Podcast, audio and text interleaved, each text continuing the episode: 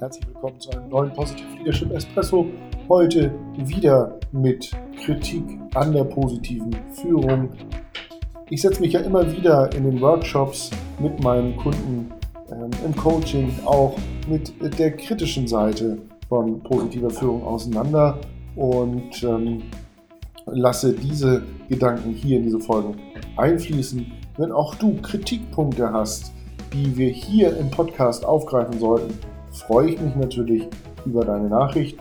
Jetzt erstmal viel Spaß mit der heutigen Folge. Nächstes Gegenargument ist Freude am Arbeitsplatz, nicht Fehl am Platz. Das ist natürlich eine Frage der Kultur und der persönlichen Einstellung. Ähm, ich sage immer, dem liegt möglicherweise der Glaubenssatz zugrunde, wenn es Spaß bringt, ist es nicht seriös oder kann zu keinen guten Ergebnissen führen.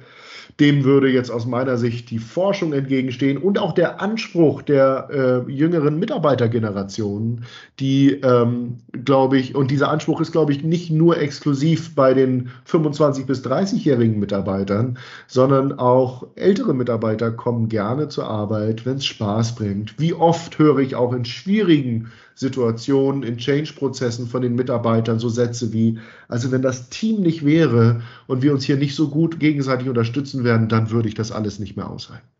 Also ist Freude nicht fehl am Platz, sondern eine ja, Notwendigkeit für erfolgreiche Zusammenarbeit.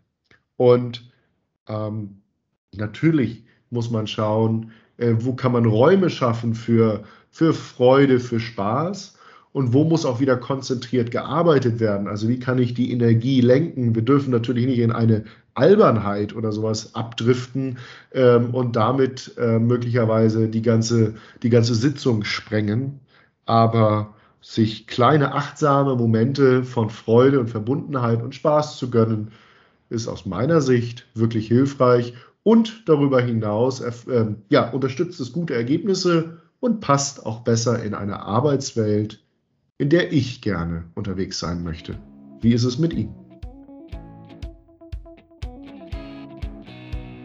Und das war wieder unser Positive Leadership Espresso. Bis zum nächsten Mal eine gute Zeit. Dein Markus Schweikert.